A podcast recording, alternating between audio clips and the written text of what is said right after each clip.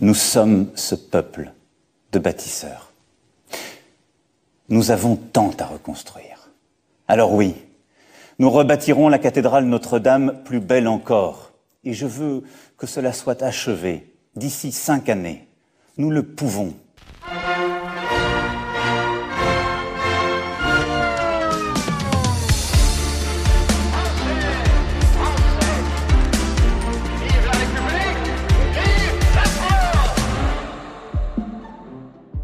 Gut 24 Stunden nach dem Brand der Pariser Kathedrale Notre-Dame waren vergangen, da richtete sich Staatspräsident Emmanuel Macron per Fernsehansprache mit einem Versprechen an die Bevölkerung. In fünf Jahren werde man die Kirche in Paris wieder aufgebaut haben, schöner als je zuvor.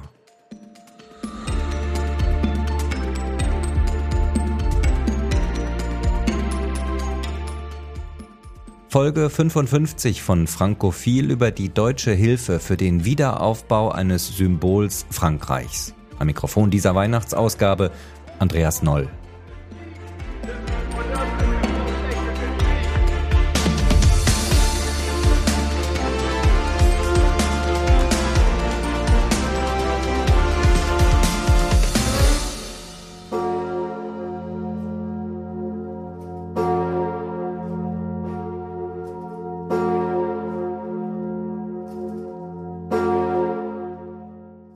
Am Ende werden es wohl fünfeinhalb Jahre Bauzeit werden, aber in einem Jahr soll die Restaurierung Notre-Dames abgeschlossen sein, der erste Weihnachtsgottesdienst in der wiedereröffneten Kathedrale gefeiert werden. Noch allerdings ist Notre-Dame eine große Baustelle mit hunderten Handwerkern, doch der leitende Architekt Philippe Villeneuve ist auf Kurs. Der 60-Jährige hatte sich zuvor bereits bei der Leitung großer Projekte wie der Restaurierung des Rathauses in La Rochelle und des Schlosses Chambord einen Namen gemacht. Während Staatspräsident Macron ursprünglich eine erfinderische Rekonstruktion wollte, setzte sich Villeneuve mit seinem Plan einer originalgetreuen Restaurierung des meistbesuchten Monumentes von Paris durch.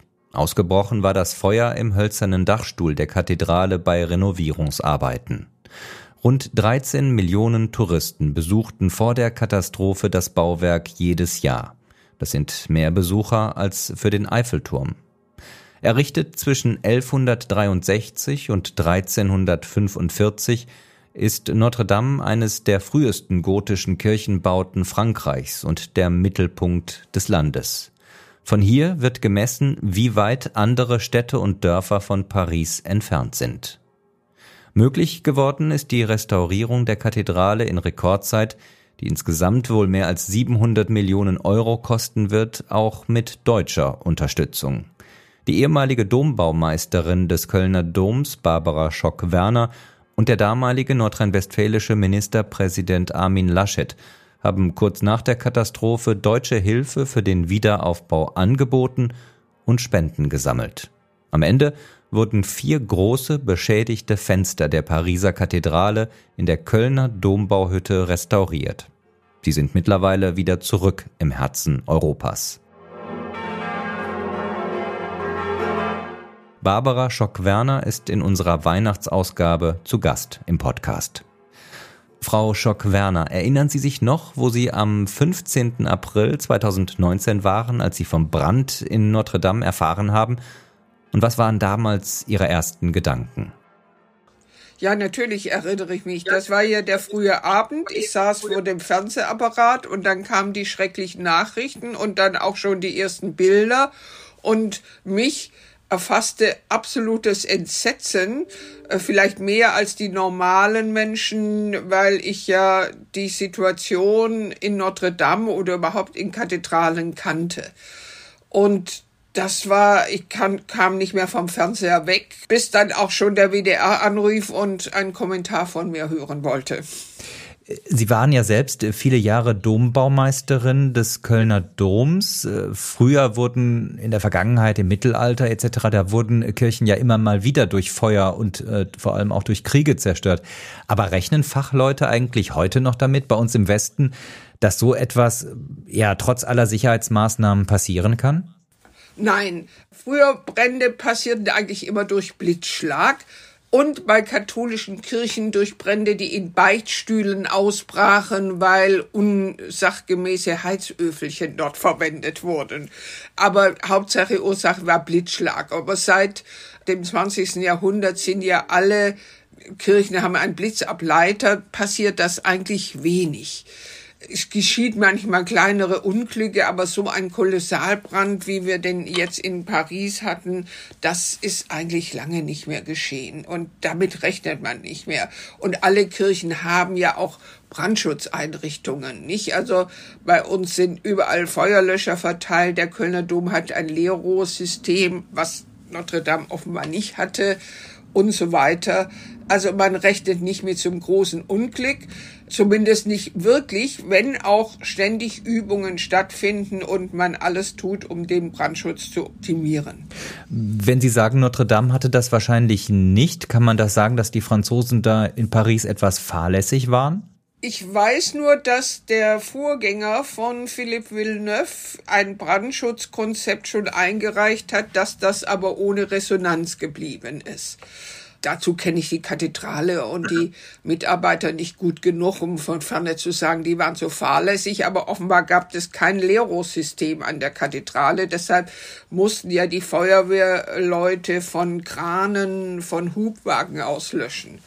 Andererseits hatten sie immerhin einen Löschroboter. Das finde ich sehr bewundernswert, weil wir das, glaube ich, nicht haben, der ins Innere fahren konnte, auch als Einsturzgefahr war und im Inneren löschen konnte. Jetzt haben Sie gerade schon gesagt, Sie haben diese Löscharbeiten damals äh, ja am Tag noch selbst äh, aus der Ferne sozusagen beobachtet, mitverfolgt. Der damalige Ministerpräsident von Nordrhein-Westfalen, Armin Laschet, der kritisiert in dem Buch, ähm, worüber wir heute ja auch sprechen, die Berichterstattung des öffentlich-rechtlichen Rundfunks während der Katastrophe. Von dort, also von, von den öffentlich-rechtlichen heißt es, ja, wegen der bescheidenen Berichterstattung, man mache kein Gaffer-TV. Wie haben Sie die Berichterstattung damals empfunden? Haben wir in Deutschland ja direkt äh, nicht verstanden, was das bedeutet, wenn Notre Dame brennt? In der Konsequenz wurde es nicht verstanden. Aber zum Beispiel das ZDF hat berichtet, aber da wurde dann eine junge Frau, ich nehme an, weil sie zufällig vor Ort war, hingeschickt und hat berichtet und das war eher ein bisschen peinlich, weil sie gar keine richtigen Informationen hatte, nicht? Und eine qualifizierte Berichterstattung braucht ja auch Hintergrundinformationen die sprach zum Beispiel immer vom hinteren Anbau der Kirche und meinte den Chor. Und das fand ich nun eher etwas schwierig. Natürlich hätte man deutlicher auf die Katastrophe eingehen müssen, aber das hätte ja auch verlangt, dass man wirklich qualifizierte Leute an Ort hatte und so überraschende Brände äh, oder überhaupt so überraschende Dinge ist das ja immer etwas schwierig. Wie waren eigentlich vor dieser Katastrophe die Beziehungen zwischen ja, ihrer Kirche, dem Kölner Dom, diesem einzigartigen Bauwerk in Deutschland, äh, kirchlichen Bauwerk, und Notre Dame, dem Prototypen einer Kathedrale, wie ein Kunsthistoriker mal geschrieben hat. Es gab keine direkten Beziehungen, aber wir haben ja die Vereinigung der europäischen Dombaumeister, zu der immerhin 14 Nationen gehören. Und da war, gab es auch Beiträge schon des Architekten von Notre Dame, nicht des jetzigen, sondern seines Vorgängers. Aber so direkte Beziehungen gab es nicht, aber über gewisse Konferenzen, auch die Glasmalerei hatte, glaub, Kontakte, die sind international sehr gut vernetzt. Aber ich kannte Philipp Villeneuve nicht persönlich, bevor der Brand ausbrach. Und wie oft waren Sie vorher in Notre Dame gewesen? Wie, welche Bedeutung hatte diese Kirche für Ihr persönliches Leben vor dem Brand? Ich könnte jetzt sagen, das war ganz, ganz wichtig. Das wäre aber übertrieben. Natürlich war ich mehrfach in Paris und mehrfach in Notre Dame. Aber das Vorbildfunktion für den Kölner Dom ist A, die, eher die Kathedrale von Amiens und die Saint-Chapelle gewesen. Insofern waren zu diesen beiden Kirchen engere Beziehungen, auch häufigere Besuche da als zu Notre Dame selber. Und doch hat Notre Dame ja auch die deutsche Kirchbaukunst inspiriert. In welcher Form? Ja, also ganz wichtig sozusagen waren vor allem die Fensterrosen, die an den Querhäusern, die so ein ganz neues eine neue Stufe der Gotik um 1300 einsetzte und das äh, hatte schon europäische Bedeutung und wirkte sicher auch auf den Kölner Dom. Sie waren dann relativ schnell, schon ein paar Tage nach dem Feuer in Paris an der Unglücksstelle. Was haben Sie gedacht, als Sie zwischen den Trümmern standen oder vor den Trümmern standen und äh, das Ausmaß der Katastrophe ja mit eigenen Händen greifen konnten? Ich konnte, also ich war mit der Kulturstaatsministerin Grütters und den damaligen französischen Kulturminister vor und in der Kathedrale. Diese, dieser politische Besuch hatte mir das auch ermöglicht. Und im Inneren war ich schon völlig entsetzt. Von außen sah man ja gar nicht so viel. Die Fassade ist ja bis heute völlig, das ist ja auch ein halbes Wunder, die hat nicht mehr schwarze Rußflecke, aber wenn man dann reinkam und die eingeschürzten Gewölbe und diesen ganzen Schutt von Gewölbesteinen und verbrannten Balken im Innern sah, das war schon ein ganz schrecklicher Anblick. Und haben Sie dann gedacht, okay, das kann man locker wieder aufbauen oder haben Sie gedacht, vor dieser Riesenaufgabe, an dieser Riesenaufgabe, da muss man doch eigentlich scheitern. Geht das überhaupt? Nein, also weder noch. Weder war mir klar, die Dinge, das kann man locker aufbauen, wäre natürlich völlig ausgeschlossen. Äh, aber ein Scheitern war auch nicht ausgeschlossen. Schließlich gibt es bis heute qualifizierte Steinmetze und auch baukundige Architekten, die sich dieses großen Problems annehmen konnte. Was am Anfang überhaupt nicht klar war, und was ja eine ganze Weile nicht klar war, ob denn die Gewölbe, die noch oben waren, auch da oben bleiben würden. Deshalb durfte ja keiner ins Mittelschiff rein. Paris hatte, glaube ich, auch das Glück, dass in dem ganzen ersten Jahr kein wirklich schwerer Sturm passierte, denn dann hätte das wahrscheinlich noch zu einer größeren Katastrophe führen können. Insofern war dann auch ein bisschen Glück dabei.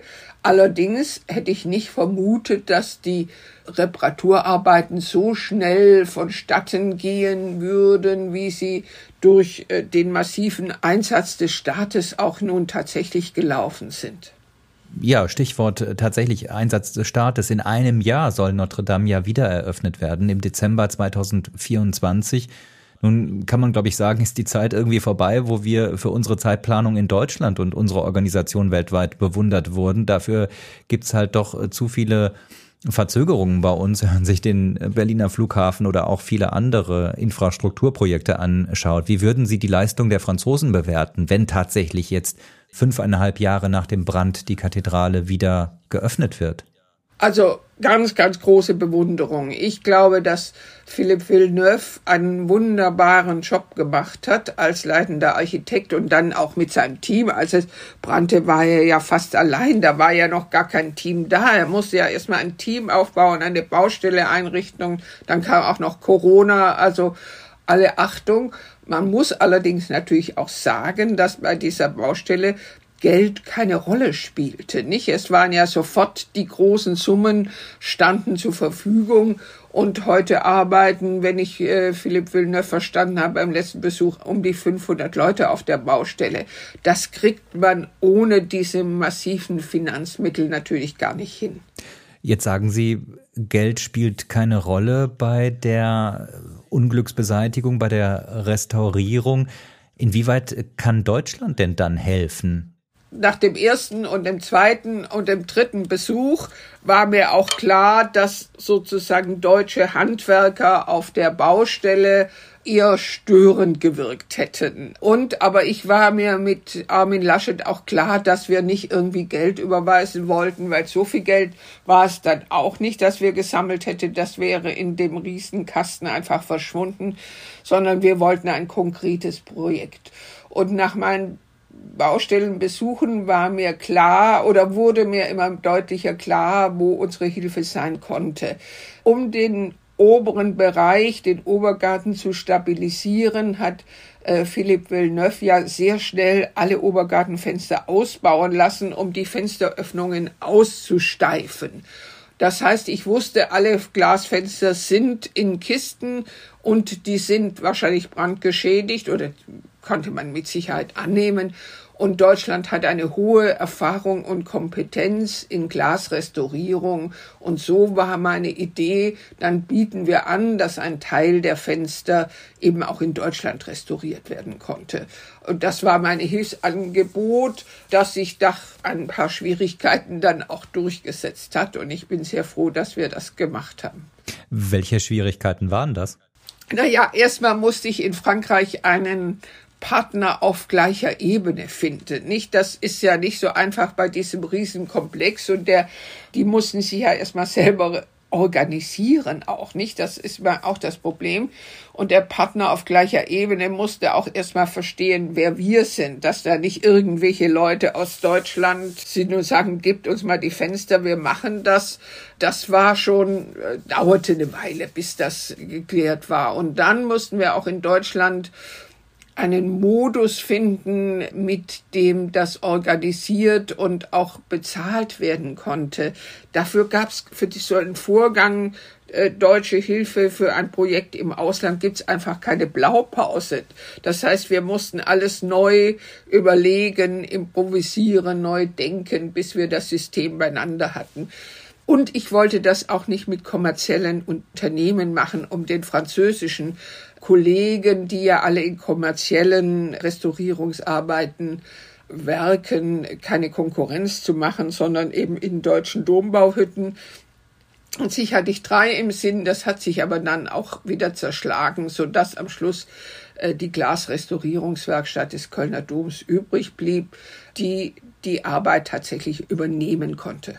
Und warum hatten die diese Kapazitäten, so etwas noch zusätzlich zu machen? Ja, eigentlich haben sie auch keine Kapazitäten, denn sie waren mit dem Kölner Dom sind sie reichlich beschäftigt. Wir haben ja auch 8000 Quadratmeter historische Glasfenster.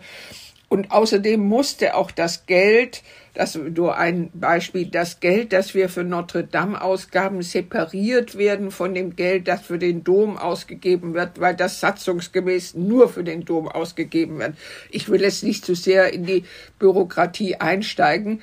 Aber der Leiter unserer Glaswerkstatt kannte eine französische Kollegin, die gerade keine Arbeit hatte, die von die er aber schätzte, Elodie Schneider, die aus dem Elsass kam. Und die haben wir angestellt für dieses Projekt. Insofern ist das eine zusätzliche Arbeitskraft dazugekommen. Und Elodie Schneider war ein wirklicher Glücksfall, weil sie als Elsässerin sowohl Deutsch als auch Französisch sprach und sehr gut vermitteln konnten zwischen Köln und Paris. Bevor wir auf diese Vermittlung schauen, vielleicht noch mal ganz kurz zur Klarstellung. Wie viel Geld konnten Sie für diese Restaurierung aufwenden, aufbringen und wie ist das Geld genau zusammengekommen?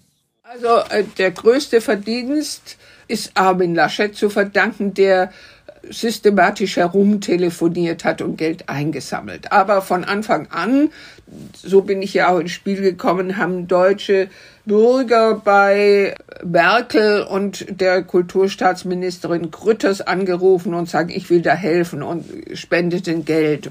Und das landete alles sozusagen über Grütters bei der deutschen UNESCO-Kommission. Gleichzeitig hat der Zentraldombauverein in Köln schon gleich drei Tage nach dem Brand aufgerufen, auch zu spenden. Und da kam dann der etwa knapp 200.000 Euro kam in Köln zusammen. Dafür musste dann wieder ein Unterverein gegründet werden. Also ich will nun diese ganzen Geschichten nicht, äh, weil das äh, ist wirklich langweilig. Aber es war nicht so einfach. Und die Zentraldombrauverein hat auch die Rechnungsführung für die deutsche UNESCO-Kommission übernommen. Also wir haben eine sehr komplizierte Konstruktion gehabt. Aber es sind in, insgesamt etwa 700.000 Euro zusammengekommen in Deutschland. Das ist als Summe sehr, sehr hoch, aber wäre natürlich versch schwindend wenig gewesen, wenn man das einfach auf das Konto Notre Dame überwiesen hätte. So können wir sagen, wir haben konkret geholfen. Wie erklären Sie sich denn diese große Summe eigentlich? Wir stellen fest, wenn man das jetzt mal religiös betrachtet, die Entwicklung, dass sich Deutschland immer stärker säkularisiert, dass die christlichen Kirchen doch sehr stark an Bedeutung verlieren, sogar die katholische Kirche in Köln und dann aber jetzt auch, in Frankreich war das ja ähnlich der Effekt, dass äh, sofort nach dem Brand ganz viele Menschen helfen und spenden wollten, obwohl die Kirche dann noch eine geringere Bedeutung einnimmt, also die, die verfasste Kirche, die katholische Kirche, als in Deutschland. Wie äh, erklären Sie sich das, dass diese Bauwerke offenbar dann das Herz der Menschen erreichen? Weil eine Kirche, selbst Notre Dame oder Chartres oder der Kölner Dom, sehr viel mehr sind als nur Gehäuse für einen längst ausgestorbenen Kult. Beide Länder haben eine sehr starke christliche Tradition.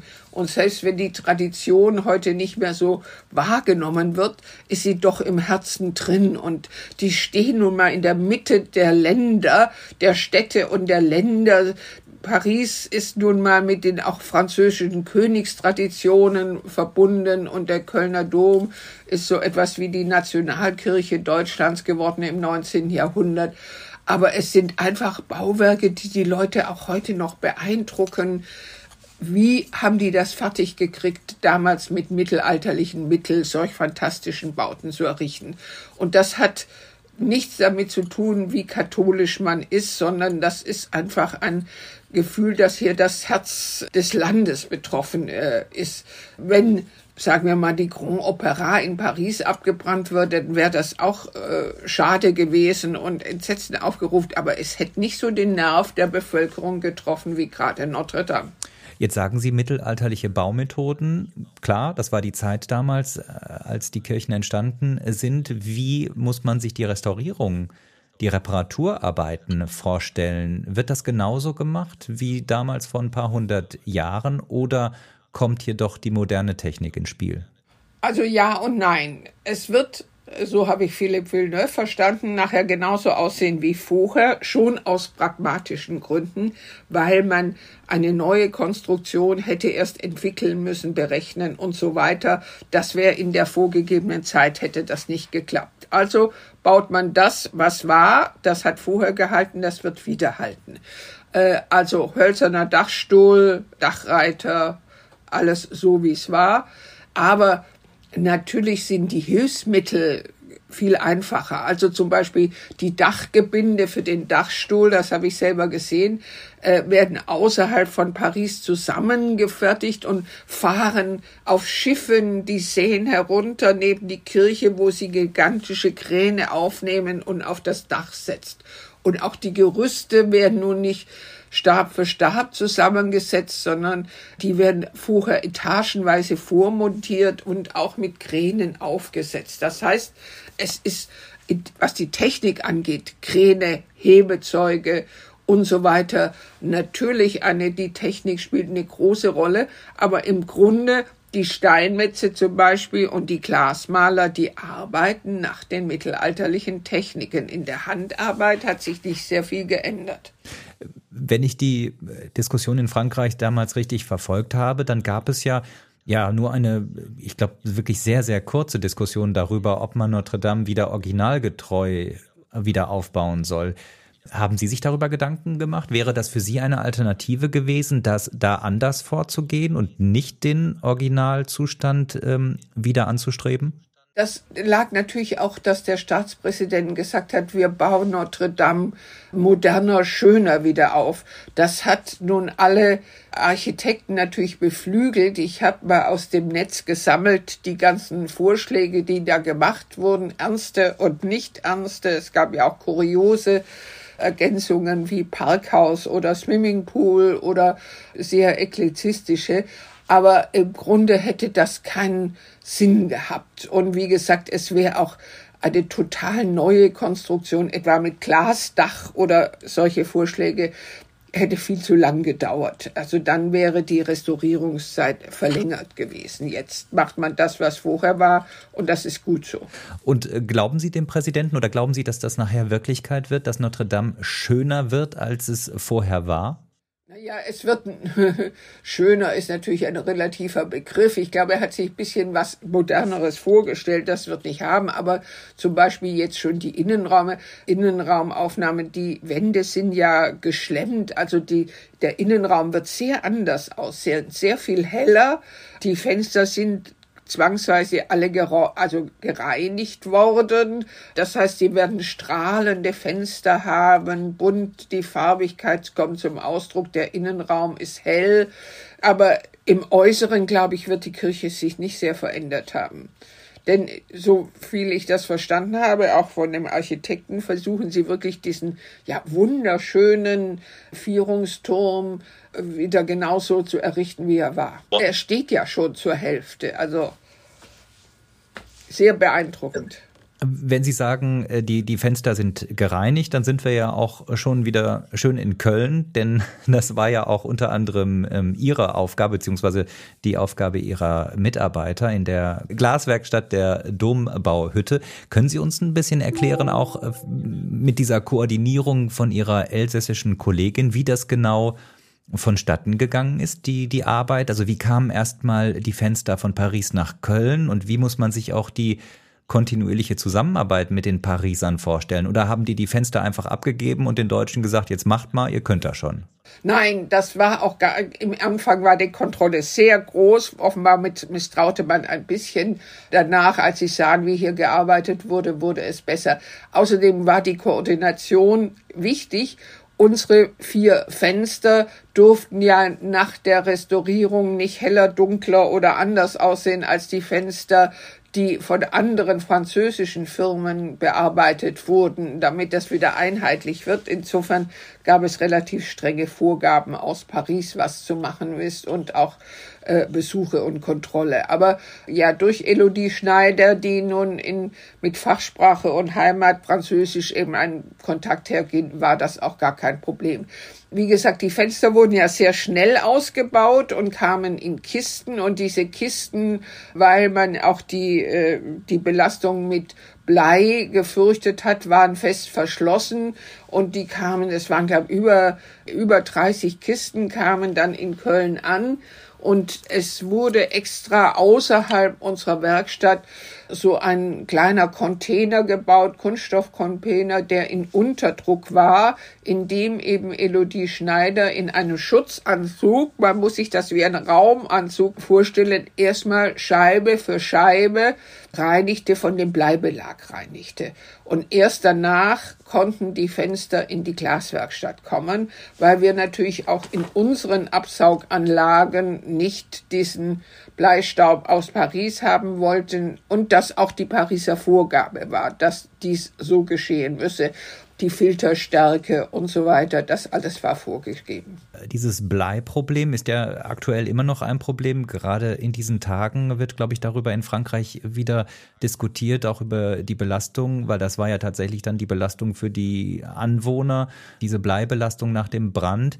Wie sieht es dann beim Wiederaufbau aus? Wird dann genauso viel Blei verwendet oder gibt es da mittlerweile alternative Lösungen, die man anstreben kann? Ich weiß es doch, es sei denn, es gibt wirklich einen Aufstand in Paris, wird wieder ein Bleidach draufkommen. Ganz einfach, weil Blei als Deckungsmaterial für Kirchen ideal ist. A, lässt sich, lässt sich Blei auch in schwierigen Dachformen wunderbar anpassen und Blei ist einfach sehr viel nachhaltiger als alles andere, nicht? Unser Bleidach in den 90er Jahren auch neu gedeckt, auch am Dom, hat mein Vorgänger noch gemacht, das hält die nächsten 500 Jahre. Und das sind einfach Dimensionen, die ein Ziegel oder auch ein Kupferdach nicht leisten kann. Und deshalb bei Kirchbauten muss man eben länger denken. Und außerdem wird das auch jetzt sozusagen ein bisschen übertrieben von dem Blei, das da abgeschwemmt wird. Denn wenn das Blei Patina gebildet hat und die bildet sich relativ leicht, dann wird das was Regenwasser nicht mehr kontaminiert, sondern das läuft dann einfach darüber weg. Also so hoch äh, ist die Gefahr nicht. Natürlich sind unsere Dachdecker, die mit Blei arbeiten, ganz sicher wie die französischen Dachdecker auch, einmal im Jahr zur Blutuntersuchung gegangen. Ob da nichts passiert ist, nicht. Auch die, so wie die Steinmetze bei uns auch zu äh, Lungenuntersuchungen müssen, ob sie keinen Bleistaub haben. Das ist heute normaler Arbeitsschutz, der überall stattfindet. Aber dass Bleidächer im Prinzip gefährlicher sind als andere Dachdeckmaterialien, das stimmt einfach nicht. Und aus Ihrer Erfahrung heraus gab es das häufig, dass Mitarbeiter jetzt erhöhte Bleiwerte dann im Blut aufgewiesen haben? Ist das tatsächlich ähm, im, im Alltag gefährlich? Unser Dachdecker, langjähriger Dachdecker, der gerade letztes Jahr in Ruhestand ging, hatte überhaupt keine Bleiwerte und das, obwohl man, muss man sagen, er ein Raucher war, also die haben natürlich die strenge Auflagen zwischen Arbeit und Essen auf jeden Fall die Hände mit Seife zu waschen. Klar, muss man machen. Aber zwischen Arbeit und Rauchen hat er, glaube ich, die Hände nicht gewaschen, aber trotzdem hatte er keine, keinerlei Bleiwerte im Blut. Und welche Rolle spielt das Blei nachher bei der Fenstererstellung? Da ist es ja auch zu sehen in diesen Bleistege, zwischen die Bleistege, zwischen, ja.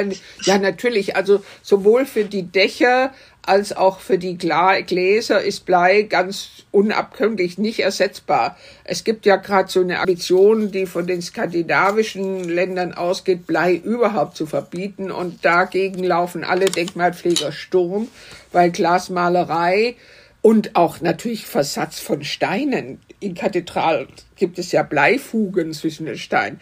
Also die Denkmalpflege der Kathedralbau braucht Blei und verarbeitet das aber auch, wie gesagt, mit aller Sorgfalt und mit dem Schutz der Mitarbeiter. Wie lange haben Sie dann an den Gläsern gearbeitet, also Ihr Team? Also ein Jahr.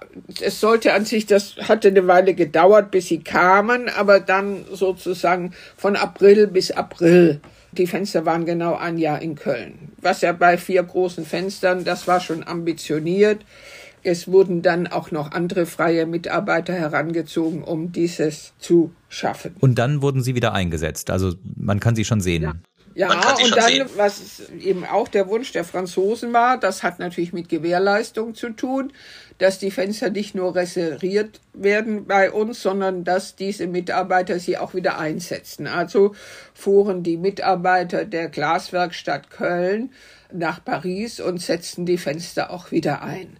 Das war natürlich sozusagen ein Kostenfaktor, mit dem wir nicht gerechnet hatten. Wir mussten ja immer Wohnungen anmieten und solche Dinge. Aber es war natürlich für die Mitarbeiter auch ganz spannend, mal in so einer Riesenbaustelle zu arbeiten, nicht? Äh, Sie sagen ganz spannend. Ich würde da vielleicht sogar noch einen draufsetzen. Also ich meine, wer kann dann von sich im Rückblick behaupten, an Notre Dame mitgearbeitet zu haben? Also auch in, in, in diesem Bereich? Oder war das, oder war das für Ihre, für Ihr Team weil die eben am Kölner Dom täglich arbeiten, dann doch nichts mehr Besonderes. Natürlich war das was ganz Besonderes und Paris ist eben dann doch noch ein bisschen schön besser als Köln, nicht? Und ein paar Wochen in Paris zu arbeiten, das ist schon auch für Glasrestauratoren ein großes Plus. Die Arbeiten selber waren nicht so schwierig. Es ist ja neun, es ist ja 20. Jahrhundert Glas. Es gab auch außer der Verschmutzung, die erheblich war, und zwar nicht nur von dem Brand, sondern weil die äh, Fenster jetzt auch äh, 60, 70 Jahre schon drin waren, Verschmutzung, es gab Sprünge und so weiter. Aber es war reine Restaurierungstechnik nicht eine extrem schwierige Aufgabe, sondern das war eben Routine, die sehr gut gelöst wurde und auch mit Abstimmung mit Paris na, so viel wie möglich original drin zu lassen, also nicht auch wenn sie gesprungen waren, wurden die äh, Glasstücke wieder geflickt. Äh, nur in ganz wenigen Fällen mussten neue Stücke eingesetzt werden. Und dann stellen Sie das Glas dafür selbst her? Nein, das wird alles äh, sozusagen, in Deutschland kommt das aus Waldsassen, das ist eine Glasbläserei, so wie die französischen auch. Und die Gläser werden sozusagen dann farblich ausgesucht nach der Stelle, wo sie waren. Das sind ja auch sehr leuchtende Farben in diesen Fenstern. Und die werden dann auch so bemalt, dass sie nicht erkennbar anders aussehen als die alten Stücke. Und Sie sind mit dem Ergebnis zufrieden, vermutlich. wir sind mit dem Ergebnis zufrieden und wir haben auch große Komplimente von Paris bekommen, dass man dort auch sehr mit der deutschen Arbeit zufrieden ist. Glauben Sie denn, dass dieses Ereignis, dieses ja, historische, dieses historische Drama damals und jetzt eben die deutsch-französische Zusammenarbeit in diesem Bereich, dass das äh, nachhaltige Wirkung haben wird? Also auch für das Verhältnis beider Länder? Ja, was also gerade im Denkmalbereich bei der letzten Dobermeistertagung waren sehr viele französische Kollegen, die fand dazu in Straßburg statt, was ja sowieso die verbindende Stadt ist, waren viele französische Kollegen da und wollten eine engere Zusammenarbeit und vor allem in dem Kampf gegen das Bleiverbot äh, schließen sich die Länder und ihre Werkstätten sehr eng zusammen. Arbeiten Sie denn grundsätzlich äh, ein wenig anders als die Franzosen? Gibt es da Unterschiede oder ist das im Grunde eine große europäische Gemeinschaft, die auch nach gleichen Maßstäben und ja, äh, nach gleichen, mit, mit gleichen Methoden arbeitet? Im Prinzip arbeiten wir sehr ähnlich. In Frankreich etwa ist der Wunsch nach Sauberkeit, also das Abstrahlen, die Fassade von Notre Dame wurde erst schon zweimal abgestrahlt, das wäre Deshalb wurde ich immer gefragt, ob ich den Kölner Dom nicht endlich mal sauber machen wollte. Das ist, also diese Sauberkeit ist ein französisches Wunsch. Das ist in Deutschland nicht so. Aber im Grunde die Steinbearbeitung, äh, die Fensterrestaurierung, das geschieht nach den gleichen Methoden. Die Außenschutzverglasungen sind in Frankreich ein bisschen anders als in Deutschland, aber dass zum Beispiel eine für historische Fenster eine Außenschutzverglasung sein muss heute, das verbindet wiederum beide Länder. Und politisch, äh, glauben Sie, hat dieses äh, Projekt auch geholfen, beide Länder etwas näher zusammenrücken zu lassen? Ja, das äh, finde ich schon, oder ich hoffe das zumindest. Nicht? Die Kulturstaatsministerin Grütters hatte ja mit Franck Christer, dem damaligen Kultusminister, ein sehr gutes Verhältnis, die kamen gut miteinander zurecht und Macron und Merkel kamen ja auch gut miteinander zurecht. Wie das heute ist, das wage ich kaum äh, zu beurteilen und das ist, glaube ich, etwas schwieriger. Aber ich glaube, dass vor allen Dingen in den sozusagen zweiten Ebenen, Verbandsebenen, die Zusammenarbeit zwischen den Ländern schon lang sehr gut funktioniert. Also manchmal glaube ich besser als an den oberen. Es gibt gemeinsame Fortbildungen und das nicht nur in der Restaurierung, es auch in anderen Berufsfeldern. Schulabschlüsse werden angeglichen, jeder versucht von den guten Ergebnissen der anderen zu lernen und so weiter. Wenn wir mal noch den Blick am Ende etwas weiten, haben das auch andere europäische Staaten ähnlich gehalten mit den Hilfsangeboten oder waren die Deutschen da doch mit einem besonders großen Engagement unterwegs? Wir haben das nicht herausgefunden, weil die Frage, also bei dem letzten Besuch, als wir die Abnahme gemacht hat, haben wir ganz bewusst gefragt, ob denn auch anderen Nationen geholfen hätte in gleicher Weise. Das wurde eher verneint, aber auch ein bisschen verschlüsselt. Also ich kann es nicht wirklich sagen, aber ich glaube, die, diese deutschen Hilfe war schon eine Ausnahmeerscheinung, etwas ganz Spezielles, ja. Äh, letzte Frage, Ihre Pläne für Dezember 2024?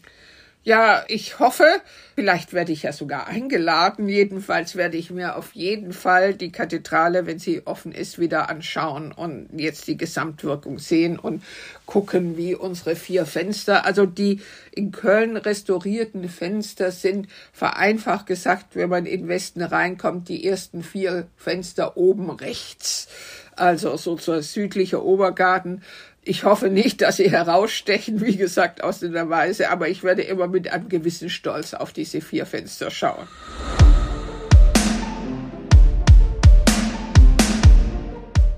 Folge 55, die Weihnachtsausgabe von Frankophil mit der früheren Kölner Dombaumeisterin Barbara Schock-Werner. Sie hat zusammen mit dem damaligen NRW-Ministerpräsidenten Armin Laschet maßgeblich die deutsche Hilfe für die Pariser Kathedrale Notre Dame organisiert. Über diese Hilfe wird im Januar im Greven Verlag ein Buch von ihr und Laschet erscheinen.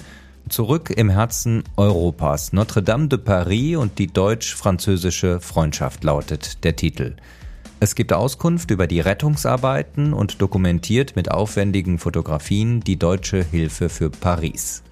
Wissenschaftliche Begleitung dieser Ausgabe Landry Charrier. Unterstützt und gefördert wurde diese Folge vom Gustav Stresemann Institut in Bonn und dem Deutsch-Französischen Bürgerfonds. Am Mikrofon war Andreas Noll und ich wünsche Ihnen schöne Weihnachtsfeiertage.